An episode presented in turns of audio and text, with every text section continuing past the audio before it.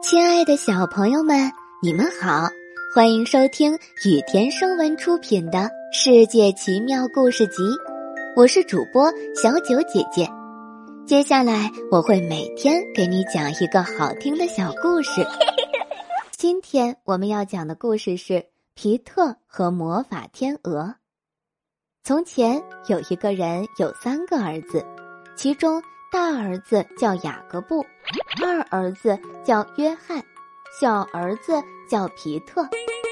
有个夏日，雅各布想去森林里砍一棵树，于是母亲便给了他一块可口的蛋糕和一瓶牛奶做午餐，并告诉他如果累了就赶快回家。雅各布来到森林里，一个满面通红的小老头。请求雅各布分给他一块蛋糕，雅各布无理的拒绝了他。他开始砍树，但脚底一滑，手上的斧头没拿稳，就严重砍伤了自己的胳膊。这样他只能回家包扎了。第二天，约翰去砍树，他的情况并不比他哥哥好。第三天，妈妈给了皮特一些硬面包。还有一瓶发酸的牛奶，打发他到森林里去了。来，和我一起坐吧。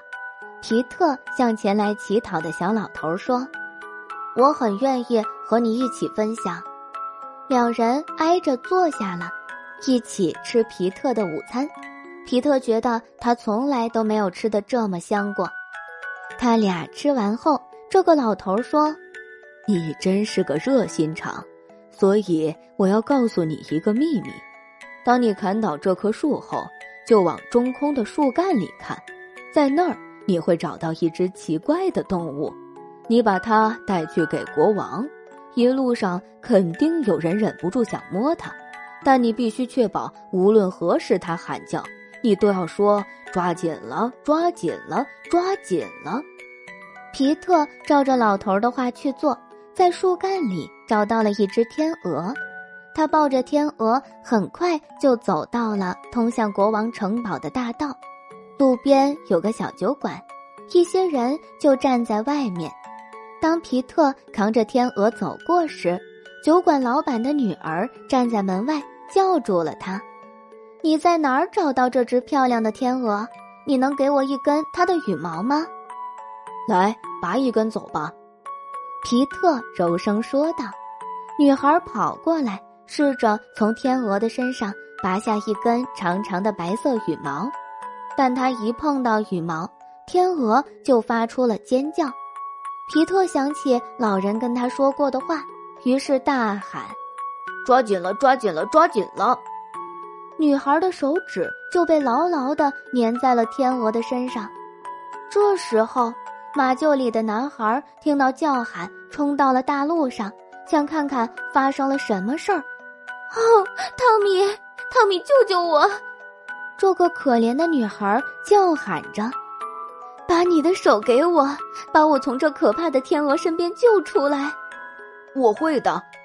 汤米抓住了女孩的手，但是天鹅又再一次叫了起来。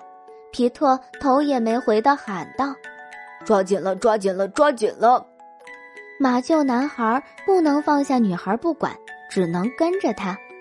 但尽管他一边大叫，一边用力想把他们分开，皮特却还是像什么都没看见一样，自顾自地往前走。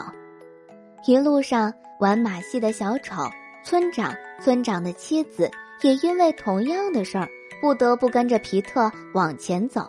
很多人跟着他们，一边看一边笑，但没有一个人再去抓天鹅了，因为村长的妻子一刻不停地告诫大家。再走了一会儿，国王的宫殿映入眼帘了。就在要进门前，他看见了一架有四匹白马拉着的马车，马车里坐着一位漂亮的女士，就像夏日一样美好。但看起来却有几分失落。皮特和他的队伍站到一边，先让马车走。这时，这位漂亮女士往窗外看了看。当她看到那只天鹅身后还跟着一大群人时，她扑哧一声笑了出来。公主笑了，从来不笑的公主竟然笑了。所有跟着的侍卫都开始大叫，其中一个跑去跟国王汇报了这个消息。国王一听公主笑了，十分高兴，他亲自跑了出去，想看一看是什么事情惹宝贝女儿发笑了。当他看到皮特一行人的滑稽模样，他笑得比其他人还大声。我亲爱的朋友，国王对皮特说：“你知道我对能把我女儿逗笑的人许下过什么样诺言吗？上一千美元。”或者是一块土地，我想要那片土地。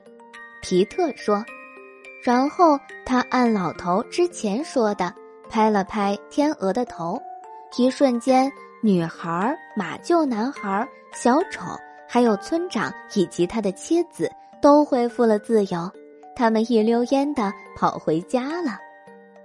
多漂亮的天鹅呀！公主喜欢皮特。于是，国王把皮特留在宫里，让他成了一个勇敢的骑士。后来，皮特和公主结婚了，他们幸福的生活在一起。今天的故事到这里就结束啦，明天还有新的故事等着你们哦，小朋友们，晚安。